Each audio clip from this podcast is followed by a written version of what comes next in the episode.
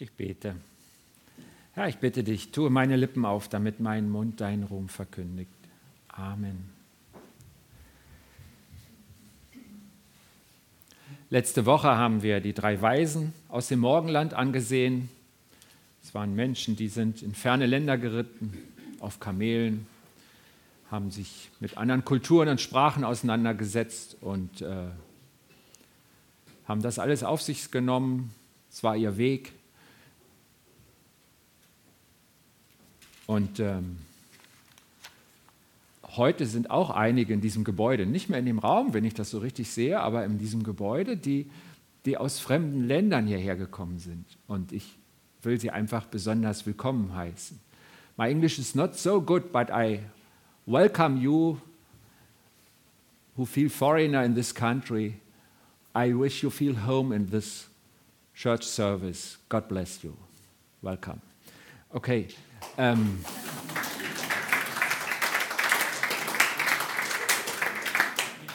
wir sind ja alle unterwegs, vielleicht nicht im Ausland, aber irgendwie immer unterwegs. Advent haben wir gesagt, das ist unterwegs dem wiederkommenden Herrn Jesus entgegen.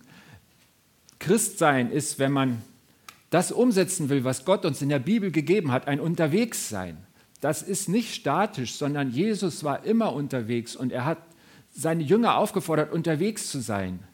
Und selbst wenn wir jetzt uns davon loslösen oder das nicht so im Blick haben und gucken einfach mal auf den Kalender, ähm, die Jahreskalender kann man bald wegschmeißen und ähm, weil einfach ein neues Jahr kommt. Es ist ein neues Jahr in Sicht und äh, das führt einem auch vor Augen, dass Dinge auf einen zukommen, die man noch nicht weiß, die man noch nicht kennt, neue Dinge, auf die man zugeht.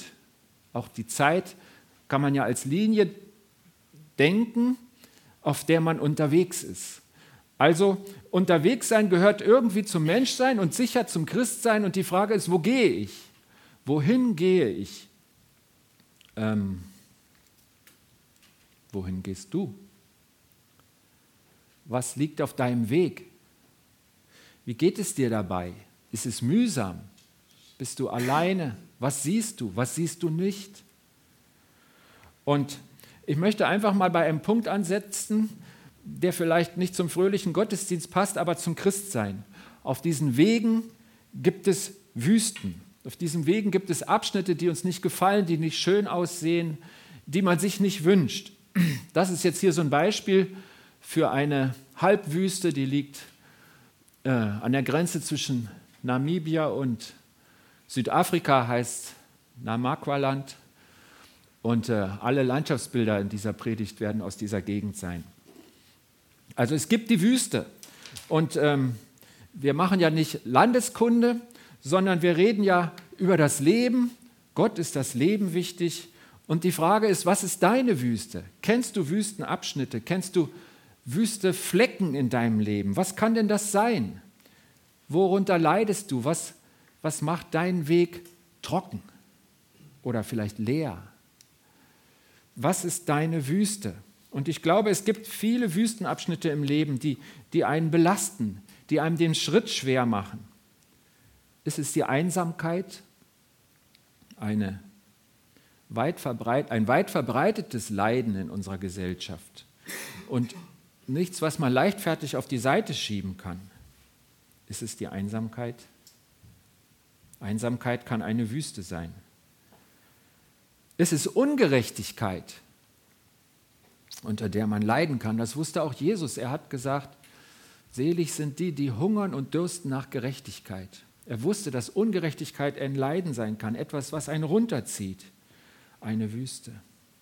Ist es Krankheit oder Schwäche, irgendwas Körperliches, wo du merkst, ich würde sogar ein Rennen, aber ich kann nicht mal laufen. Es ist so, es fehlt was. In mir ist was, äh, was mich runterzieht, was mich zurückhält, was mein Leben belastet, verändert.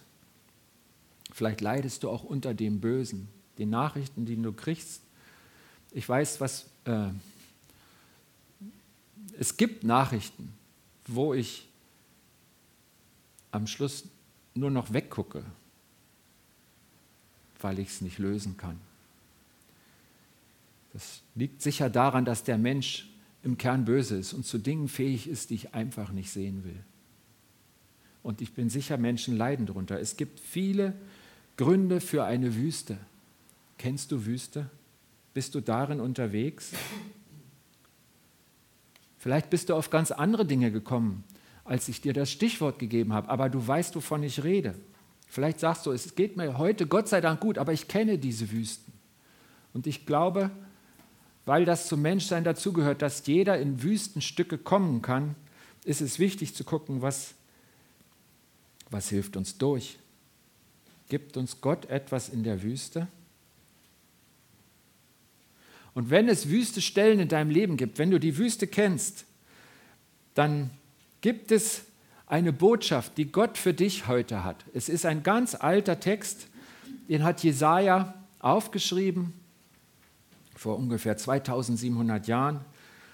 Und es ist eine Botschaft für dich heute. Wir werden diesen alten Text lesen und wir werden entdecken, dass er für uns heute Gottes Wort ist. Ich lese einfach mal den, das Kapitel 35 vom Jesaja-Buch vor. Es ist nicht lang. Wir lesen es miteinander. Freuen wird sich die Wüste. Das dürre Land wird jubeln. Die Steppe wird fröhlich singen und aufblühen wie ein Meer von Narzissen. In voller Blüte steht sie da und singt und jubelt vor Freude. Schön wie der Wald im Libanon soll sie werden, prächtig wie der Berg Karmel und fruchtbar wie die Sharon-Ebene. Dann wird jeder die Herrlichkeit und Pracht des Herrn unseres Gottes sehen. Stärkt die kraftlosen Hände, lasst die zitternden Knie wieder fest werden. Sagt denen, die sich fürchten, Fasst neuen Mut.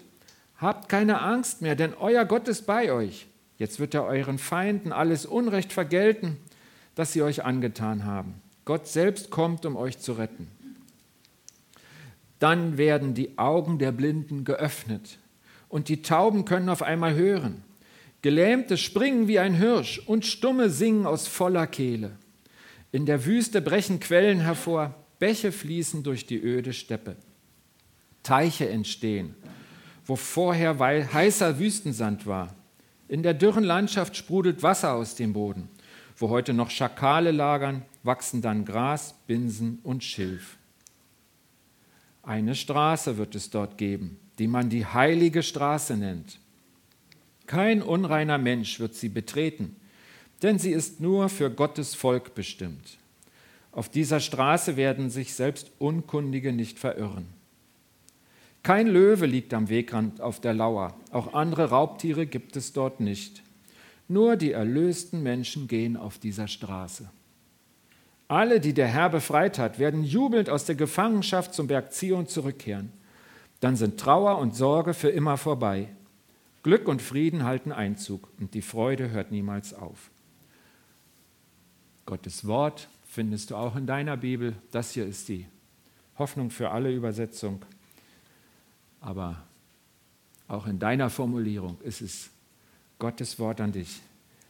Wenn du eine andere Übersetzung liest, du wirst denselben Sinn hören. Es ist ein Bildwort. Hier ist von Landschaft die Rede, ja, von Blüten in der Wüste, aber es ist ein Wort, wo Gott in einem Bild einem Volk vor langer Zeit was sagen wollte.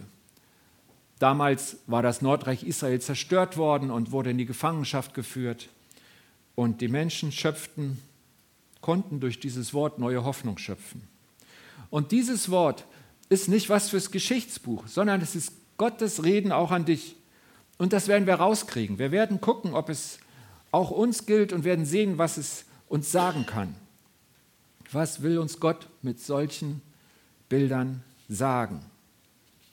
Und ich glaube, das Erste, was Gott sagen will, ist, er sagt, ich werde die Wüste, die Wüste, die du kennst, die du siehst, in der du bist, ich werde die Wüste neu beleben.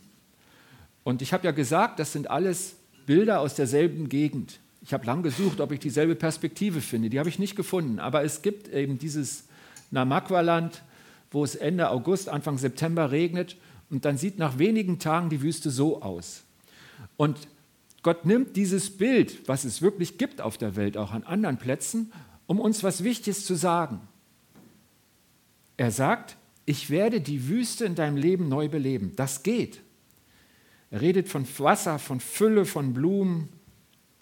Und es geht Gott nicht um die Natur. Die pflegt er auch, die erhält er am Leben. Aber es geht Gott viel mehr um dich und um mich und weniger um Wüstenblumen. Und was verspricht er für meine und deine Wüste? Was sind da seine Worte? Wir hören, dass Blinden die Augen geöffnet werden. Blinden werden die Augen geöffnet.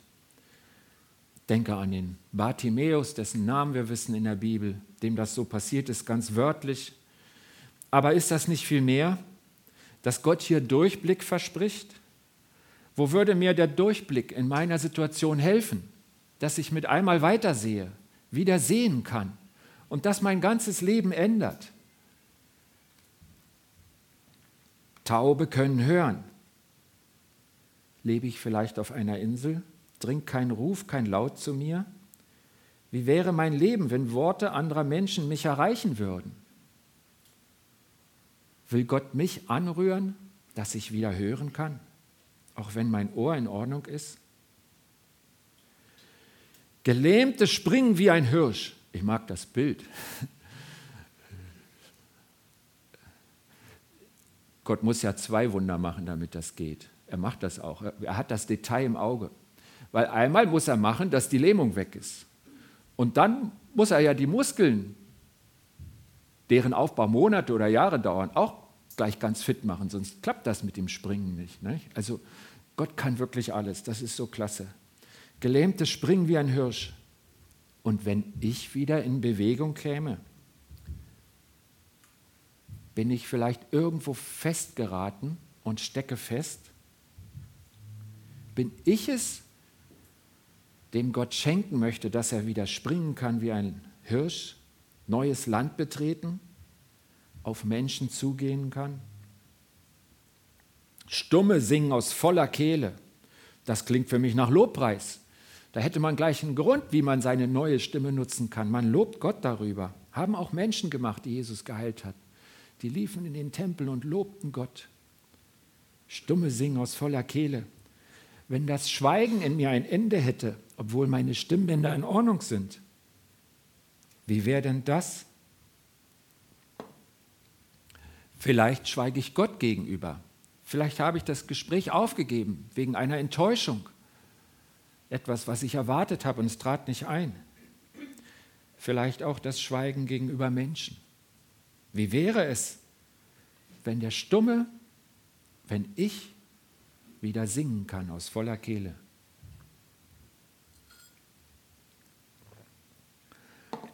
Wir können diese Worte bildlich nehmen und wörtlich. In jedem Fall sind es Wunder Gottes. Und beides tut er gerne. Wenn ein körperliches Gebrechen, eine Krankheit ganz weg wäre oder etwas, was auf meiner Seele lastet und mein Leben runterzieht und mich in die Wüste schickt. Kennt ihr den Seufzer des blinden Bartimäus vor Jesus? Erinnert ihr euch dran? Ach, wenn ich wieder sehen könnte. Bartimäus hatte eine Vision. Jesus fragt ihn, was soll ich tun? Und dann sagt er, ach, Meister, wenn ich doch wieder sehen könnte. Er wusste es sofort. Er hat nicht gesagt, oh, da muss ich jetzt mal nachdenken. Bin ich etwa noch blinder als Bartimäus, weil ich nicht einmal die Vision sehen kann? Was würde ich denn sagen, wenn Jesus kommt? Habe ich eine Vision? Hast du eine Vision in deinem Leben? Für deinen Weg mit Jesus? Trägst du mit an einer Vision für diese Gemeinde, diese Gruppe, die sich regelmäßig trifft, wo man die Gesichter kennt? Haben wir eine Vision? Ich will mal ganz klar sagen, da meine ich jetzt nicht irgendwie, wir bauen das Zwei-Millionen-Haus. Das könnte ja sein, dass Gott uns diesen Auftrag gibt, aber das ist viel zu wenig. Die Vision ist, dass Jesus groß ist, dass Gott groß ist, dass ich einem großen Gott folge, dass ich in der Wüste bin und glaube, ich komme in das Blumenmeer. Ich glaube an den, der das Blumenmeer schafft. In der Wüste kannst du keinen Regen machen. Aber du kennst den, der den Regen schicken kann. und du glaubst daran, dass die Wüste blühen wird. Die Vision muss zuerst an dem großen Gott hängen, wenn wir hier über den christlichen Glauben reden. Dann kann der große Gott dir ein konkretes Ziel geben. Guckt euch mal den David an. Der sagte, ich, ich baue dem Herrn ein, ein Haus. Das ist doch eine Schande, dass der im Zelt wohnt und ich habe so einen tollen Palast. Und Gott sagt, pass mal auf, tolle Idee. Mein Prophet, der Nathan, fand es auch cool, aber es war gar nicht meine Idee und lass das mal, das macht später jemand, dein Sohn. Und trotzdem bist du David, der Mann nach meinem Herzen, weil seine Vision war in der Summe seines Lebens, ich habe das Herz Gottes gesucht, ich habe mich an Gott gehalten, ich habe mich an ihm festgehalten. Und dann hat er große Dinge getan, von denen er nie vorher geträumt hat. Hast du eine Vision für dein Leben, für deinen Weg mit Jesus? Hast du eine Vision für diese Gemeinde? Oder hast du Angst und denkst, das ist jetzt Schwärmerei? Ich, ich schütze mich vor der nächsten Enttäuschung. Der kann gut reden, der kennt ja meinen Montag nicht, meinen Dienstag, wenn alle wieder weg sind. Vielleicht schon heute Nachmittag. Ich kann dir wirklich keine Vision geben. Aber frage doch Gott. Frage doch Gott, ob er jetzt wirklich dich meint und deinen Alltag, wenn er von einer Version redet, von der Wüste, die lebt. Und ich habe gesagt, wir gucken mal, ob es uns gilt. Und es gibt ja Jesus, den Sohn Gottes, der war auf der Erde und er hat uns Dinge gesagt, wo er sagte, nehmt das mit, das ändert sich jetzt. Ich bin gekommen, damit ihr das wissen sollt. Und da war ja dann auch der Johannes, ein großer Prophet, der saß im Gefängnis und er hatte Zweifel an diesem Jesus. Und dann schickt er seine Jünger zu ihm hin, weil er selber nicht hin konnte. Er saß im Gefängnis. Und dann lässt er ihn fragen: Bist du der, der kommen soll? Oder müssen wir auf einen anderen warten? Und Jesus antwortet den Boten von Johannes: Geht hin und berichtet Johannes, was ihr hört und seht. Blinde werden wieder sehen und Lahme gehen. Aussätzige werden rein und Taube hören. Tote stehen auf und den Armen wird das Evangelium verkündigt. Selig ist, wer an mir keinen Anstoß nimmt. Jesus antwortet mit genau unseren alten Versen und sagt, guckt doch mal, das wird wahr, damit ihr wisst, dass ich es ernst meine, Gott, dass dieses Wort an euch ist. Ich setze es ins Leben. Es passiert. Mindestens zwei große Worte hat Jesus ausgerufen als Einladung an uns alle. Das eine, da haben die Christen ihm so einen Titel gegeben, das nennt man Heilandsruf steht in Matthäus 11, wo Jesus ausgerufen hat, laut gerufen, damit es die Leute hören. Also, ich könnte jetzt brüllen, würdet ihr erschreckt gucken. Jesus hat das gemacht, er war mutiger als ich. Er hat gesagt, kommt alle her zu mir, die ihr euch plagt und schwere Lasten zu tragen habt. Ich werde euch Ruhe verschaffen. Nehmt mein Joch auf euch und lernt von mir, denn ich bin gütig und von Herzen demütig. So werdet ihr Ruhe finden für eure Seele. Denn mein Joch drückt nicht und meine Last ist leicht. Jesus lädt ein, er ruft uns, er sagt, kommt her zu mir. Ich, ich kenne deine Wüste, ich kenne deine Mühseligkeit, deine Lasten. Ich sehe, was dich runterzieht. Und genau damit kommt zu mir. Glaube, dass es bei mir ganz anders wird. Er lädt uns ein. Und er hat es gerufen, er wollte, dass wir es hören. Das zweite steht in Johannes 7, auch ein Jesu Wort. Es war ein Fest und wieder am letzten Tag des Festes, dem großen Tag, es hat sich gesteigert in, ihrer, in ihren Festbräuchen, stellte sich Jesus hin und rief laut, wir sollen es hören, wer Durst hat, komme zu mir, Jesus, und trinke. Wer an mich glaubt, von dem sagt die Schrift, dass aus seinem Inneren Ströme lebendiges Wassers fließen werden. Damit meinte er den Geist, den alle empfangen sollten, die an ihn glauben. Denn der Geist war noch nicht gegeben, weil Jesus noch nicht verherrlicht war. Inzwischen ist Jesus durch seine Auferstehung und Himmelfahrt verherrlicht. Jesus sagt, die Zeit der Ströme des lebendigen Wassers ist da. Was ist das für eine irre Nachricht? Es geht wieder in das Bild der Wüste. Wenn das Ströme lebendigen Wassers hineinfließen, dann lebt die Wüste. Die Natur hat so einen großen Schatz an Samen, dass fast überall immer was anfängt zu wachsen, wenn die Bedingungen plötzlich da sind. Ströme lebendigen Wassers. Und Jesus sagt, das wird passieren, so wie ich verherrlicht bin Und diese Zeit ist angebrochen. Wir leben in dieser Zeit. In Jesus verspricht Gott uns wirklich, dass die Wüste unseres Lebens wieder blüht. Wie komme ich denn dahin? Wenn ich sehe, ich stehe in der Wüste, wie komme ich dahin, wo es blüht, wo das Leben ist? Und da schauen wir einfach mal nochmal auf den Text, die Verse 8 bis 10, das waren die letzten in diesem Kapitel. Und da hören wir in dem Vers 8, eine Straße wird es dort geben, die man die heilige Straße nennt. Wir sehen einmal, selbst Unkundige, wenn du jetzt denkst, ah, da muss man Theologie studieren, das ist überhaupt nicht Gottes Ansatz. Er sagt, egal was du weißt und was du nicht weißt, was du verstehst oder nicht verstehst, wenn du auf die heilige Straße gehst, dann wirst du dich nicht verirren. Auf dieser Straße kann jeder ankommen. Du brauchst kein Diplom. Du brauchst den Weg. Und der Weg, die Straße, das ist Jesus. Das ist ganz klar. Jesus hat von sich selber mal gesagt, ich bin der Weg, die Wahrheit und das Leben. Niemand kommt zum Vater als durch mich. Die heilige Straße, was hier in der Zukunft gesagt wird, 700 Jahre vor Jesus, die gibt es. Und der Weg, die Straße, von dem hier immer wieder Gerede ist, was das Bild ist, wie man von A nach B kommt, wie man aus der Wüste in das, in das Blumenmeer kommt, das ist Jesus. Und wer sind die Heiligen, die Erlösten, das Volk Gottes? Das sind die, die an Jesus glauben. Merkt ihr, dass da von uns die Rede ist, dass es ein Vers für heute ist? Unser Vers? Auf dem Weg gibt es eine Spannung. Denn man sieht hier, das ist noch nicht. Alle, die der Herr befreit hat, werden jubelnd aus der Gefangenschaft zum Berg Zion zurückkehren, okay? Dann sind Trauer und Sorge für immer vorbei. Diese Zeit wird erst kommen. Glück und Frieden halten einzig und die Freude hört niemals auf. Also ich kann mich schon manchmal dolle freuen, aber dass meine Freude nicht aufhört, das kommt erst noch.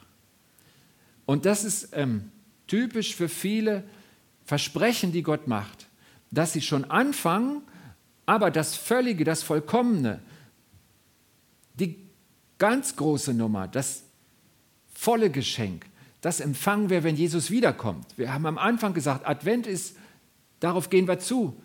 Das werden wir erleben. Das ist unsere Vorbereitungszeit. Und das ist, worauf wir zugehen. Und es gibt eine Spannung zwischen noch nicht und schon jetzt. Leben mit einer Vision, das heißt, ich bin zwischen beiden. Ich sehe die Wüste, aber ich glaube, was ich noch nicht sehe. Und ich erlebe schon jetzt Zeichen dieser neuen Welt, wo Jesus keinen Zweifel gelassen hat, dass sie uns begleiten können, dass wir sie empfangen. Wir sind auf dem Weg von der Wüste in das Blumenmeer. Und plötzlich kommt ein Regen und ich bin vielleicht total für die Orangenblüten in dem anderen Bild, aber es blüht dann erstmal gelb. Die ersten Blumen sind schon da. Es beginnt zu leben.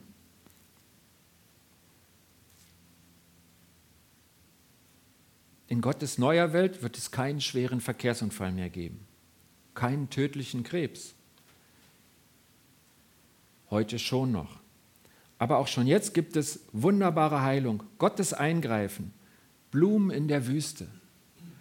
Wir haben letzte Woche einen Riesenschreck gekriegt, als die Laura umgefallen ist. Und ganz viele haben gebetet. In der Hilflosigkeit wussten wir Christen, wir können den bitten, der es gut machen kann. Und Mutter und Kind sind wohl auf. Und ich danke Gott dafür und ich sage, na klar, er lebt schon, das ist doch eine Blume. Was haben wir uns gefreut, als Nachrichten aus dem Krankenhaus kamen? Dass nichts passiert ist. Das hätte anders kommen können und Gott hat es nicht gemacht.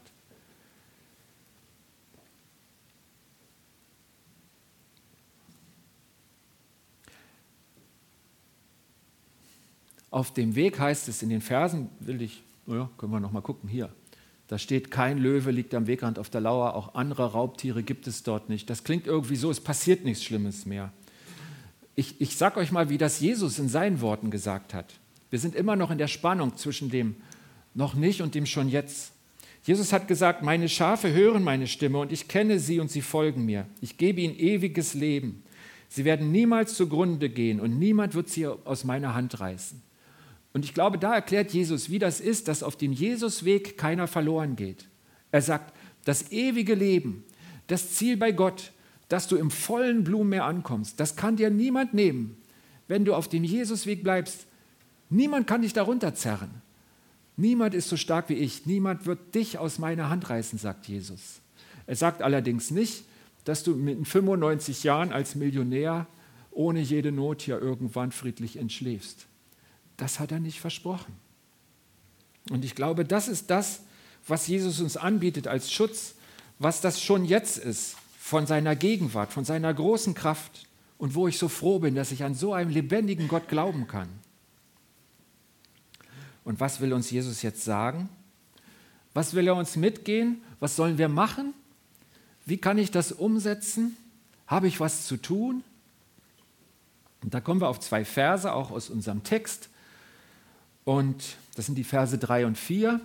Der Vers 3 ist ziemlich kurz. Stärkt die kraftlosen Hände, lasst die zitternden Knie wieder fest werden. Jesus malt für uns. Er sagt, guck in deine Wüste, du bist in deiner Wüste, ich sehe dich, aber guck mal, was werden kann. Und jetzt stärke deine kraftlosen Hände, pack es wieder an, gehe Schritte in dem Glauben, dass du einen großen Gott hast. Es gibt eine Krankenschwester alleinstehend, die heißt Sabine Vogel, das ist die da. Die hat die Not gesehen in Peru dass es ähm, vielen Frauen dort schlecht geht, weil eine patriarchische Welt, die Frauen haben wenig Rechte. Und äh, je nachdem, wie der Mann drauf ist, wenn er zum Beispiel trinkt, weil sie in Armut leben, dann geht es den Frauen richtig schlecht. Es gibt Misshandlung und es gibt niemanden, der sich um äh, behinderte Kinder kümmert. Und das hat sie alles gesehen und das ist ja eine Riesenaufgabe, wenn in einem Gebiet mit vielen zehn, hunderttausend Menschen lebt und niemand kümmert sich drum. Behinderte Kinder wurden in aller Regel versteckt, werden heute noch versteckt. Sie werden vielleicht gefüttert, dass sie überleben. Fertig. Und dann ist diese alleinstehende Krankenschwester als Ausländerin in dieses Land gegangen, nach Peru, und hat gesagt, ich möchte was ändern. Ich habe den, die Vision, dass Gott diese Not ändert. Die ist so groß, die passt nicht zu Gott. Ich habe sie gesehen, es hat mein Herz berührt. Ich glaube, dass wir was ändern können. Sie ist da hingegangen. Und sie ist jetzt ungefähr fünf Jahre dort. Sie sind jetzt dabei, ein, auf einem Gelände ein Frauenhaus zu bauen, wo Frauen eine Auszeit kriegen können, wenn es für sie zu Hause zu unerträglich oder zu gefährlich ist. Sie hat ein ganzes Team. Sie hat auch ein einheimisches Team, wieder Liberada, kann man nicht gut lesen wo sie als Team die Familien besuchen. Sie sagt, wir haben jetzt die ersten Kinder entlassen können aus unserem Projekt, weil sie so gefördert sind, weil die Eltern gelernt haben, auch mein Kind ist ein Geschenk Gottes und wenn ich es fördere, dann kann es leben, dann ist Leben lebenswert und wir sind als Familie kompletter mit diesem Menschenkind. Konnten sie schon mehrere Kinder entlassen in ein normales Leben mit der Familie, was möglich ist. Und immer mehr Frauen suchen Hilfe dort. Es ändern sich auch Männer, es ändert sich was in der Gegend. Es wächst was. Es ist eine Pflanze der Hoffnung. Es ist eine wunderschöne Blume in den peruanischen Anden. Und das wollte ich euch als Beispiel sagen, dass er nicht denkt, ich rede von der Theorie, ich rede von Praxis. Und da war jemand, der hat die Hände gestärkt und hat gesagt, ich pack was an. Ich weiß noch nicht, was rauskommt. Der Berg ist gewaltig, aber so lasse ich es nicht weil ich an einen großen Gott glaube, der das ändern kann. Nicht, weil ich die tolle Biene Vogel bin. Und das kannst du auch. Ich bin sicher, er schickt uns nicht alle nach Peru. Aber das ist Gottes Wort an uns. Weil wir einen Gott haben, der die Wüste zum Blühen bringt. Tu Schritte in Richtung auf die Blumen. Tu was. Pack es an. Und was können wir machen? Sag denen, die sich fürchten, Fass neuen Mut. Habt keine Angst mehr, denn euer Gott ist bei euch. Er wird eure Not wenden. Gott selbst kommt, um euch zu retten. Das ist eine Botschaft, das ist was Konkretes. Ich weiß nicht, ähm, es gibt ja so Filme, über die man nicht redet, aber jeder kennt sie. Ihr kennt Kevin allein zu Hause nicht, ne? Mm -mm. Nee, alter Film, nie gehört. Okay, ich erzähle es euch. In Kevin allein zu Hause ist Kevin allein zu Hause und er hat auch einen Nachbarn, es ist ein alter Mann. Und in einer Szene überredet Kevin, der eigentlich selber in Not ist, weil er allein zu Hause ist, überredet den alten Mann, sich mit seinem Sohn zu versöhnen, ihn doch wieder mal anzusprechen, es zu versuchen, ob Versöhnung möglich ist. Denn der alte Mann hat Angst davor, Weihnachten allein zu sein. Der alte Mann ruft seinen Sohn an und sie haben Versöhnung. Hollywood. Ist Gott nicht viel realer und kräftiger als die Traumfabrik Hollywood? Wenn wir das im Film sehen und uns mitfreuen und sagen, wie niedlich und es unser Herz berührt, wie viel mehr können wir das mit dem realen Gott leben? Denkt an die Biene Vogel. Ist unser Gott nicht viel realer als ein Film? Was können wir weiter sagen? Diese Stelle hier, die mag ich sehr. Habt keine Angst mehr. Fürchtet euch nicht. Es ist immer nur eine andere Formulierung. Ähm, ich habe hier drüber gepredigt, habe gesagt, die gibt es über 100 Mal. Dann rief der Walter, das sind 365 Mal. Ich habe es mir verkniffen, es in der Bibel zu zählen, weil ich die Zahl so schön finde. Ich glaube das dem Walter. Und ich kann euch sagen, für jeden Tag deines neuen Jahres steht es einmal in der Bibel. Fürchte dich nicht. Und, je, und wir haben in dem Zusammenhang, das sollen wir weiter sagen, denen, die sich fürchten, fass neuen Mut, fürchte dich nicht. Heute nicht, morgen nicht, übermorgen wieder nicht. Das, was Gott dir gibt, reicht für jeden Tag. Wir haben wirklich eine gute Nachricht. Wir haben die Nachricht, dass Wüste nicht Wüste bleiben muss. Das Evangelium Christsein ist nicht ein Brauch, wo man Sonntagvormittag nie mehr Langeweile hat, sondern Christsein, das ändert, das macht aus der Wüste Leben. Das bringt Blumen in dein Leben. Es lässt deine Wüste blühen. Das ist Gott. Er hat gesagt, ich komme zu dir, ich komme heute, ich bin ein Gott der Gegenwart. Dieses 2700 Jahre alte Wort kann dein Bild sein. Hast du eine Vision? Lebst du mit einer Vision? Glaubst du an einen großen Gott? Du musst nicht daran glauben, dass du groß bist. Vielleicht macht dich Gott groß, weiß ich nicht. Aber äh, man kennt ja seine Grenzen.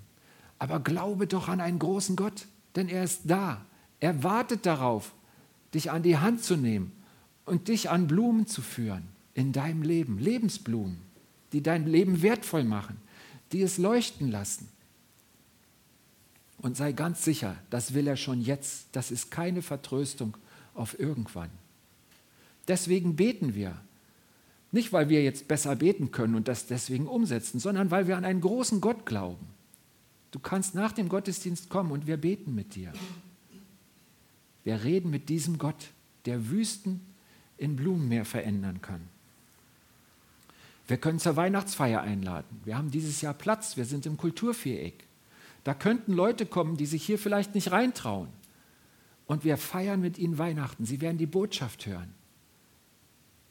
Sie werden wissen, warum dieser Feiertag in unserem Kalender steht, Jahr für Jahr. Ladet dafür ein. Seid doch Botschafter an Christi Stadt, auch wenn Weihnachten um ist.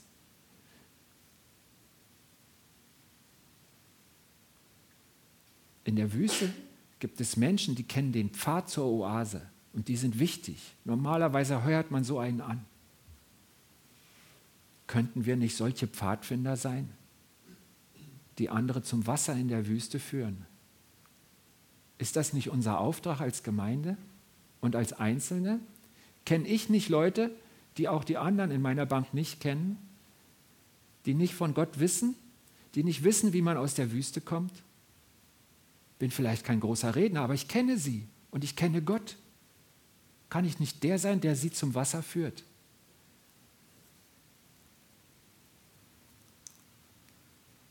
Was soll ich tun? Lebe mit einer Vision. Und zwar mit der Vision von einem großen Jesus. Glaube an einen großen Jesus. Und Jesus hat nicht gesagt, es gibt mich. Macht mal eine Israelreise, da werdet ihr den Jesus finden. Er hat gesagt, ich lebe in dir. Es ist für euch gut, dass ich weggehe, denn ich schütte den Heiligen Geist, durch den Heiligen Geist bin ich in deinem Leben. Lebe mit der Vision, dass der große Jesus in dir ist. Das ist Gottes Wort. So steht es in der Bibel. Er will, dass wir das wissen. Er will, dass wir das glauben. Er will, dass wir darauf aufbauen, dass wir neuen Mut packen und Schritte gehen in unserem Leben und dass wir es weiter sagen. Das ist Gottes Vision für dich, für uns. Ich bete. Herr Jesus, ich habe die Bilder so gern gesehen von dieser Wüste, die wieder lebt. Und ich, ich bitte dich darum, dass du den Schritt in meinem Herzen schaffst, dass ich an diese blühende Wüste glaube. In meinem Leben, in den Nöten, die ich sehe, in den Gebetsanliegen, die ich habe, in den Menschen, um die ich ringe, in meinen eigenen Verletzungen, wo ich bisher nicht weitergekommen bin. Ich will glauben, dass du die Wüste zum Leben erwächst. Und ich bitte dich darum, dass wir alle es glauben können dass du groß wirst in unserem Herzen und in unserem Leben, dass wir uns nach dir ausstrecken, dass wir unterwegs sind auf dich hin, mit dir an deiner Hand, auf dein Ziel hin. Dazu segne uns doch im Advent und darüber hinaus. Amen.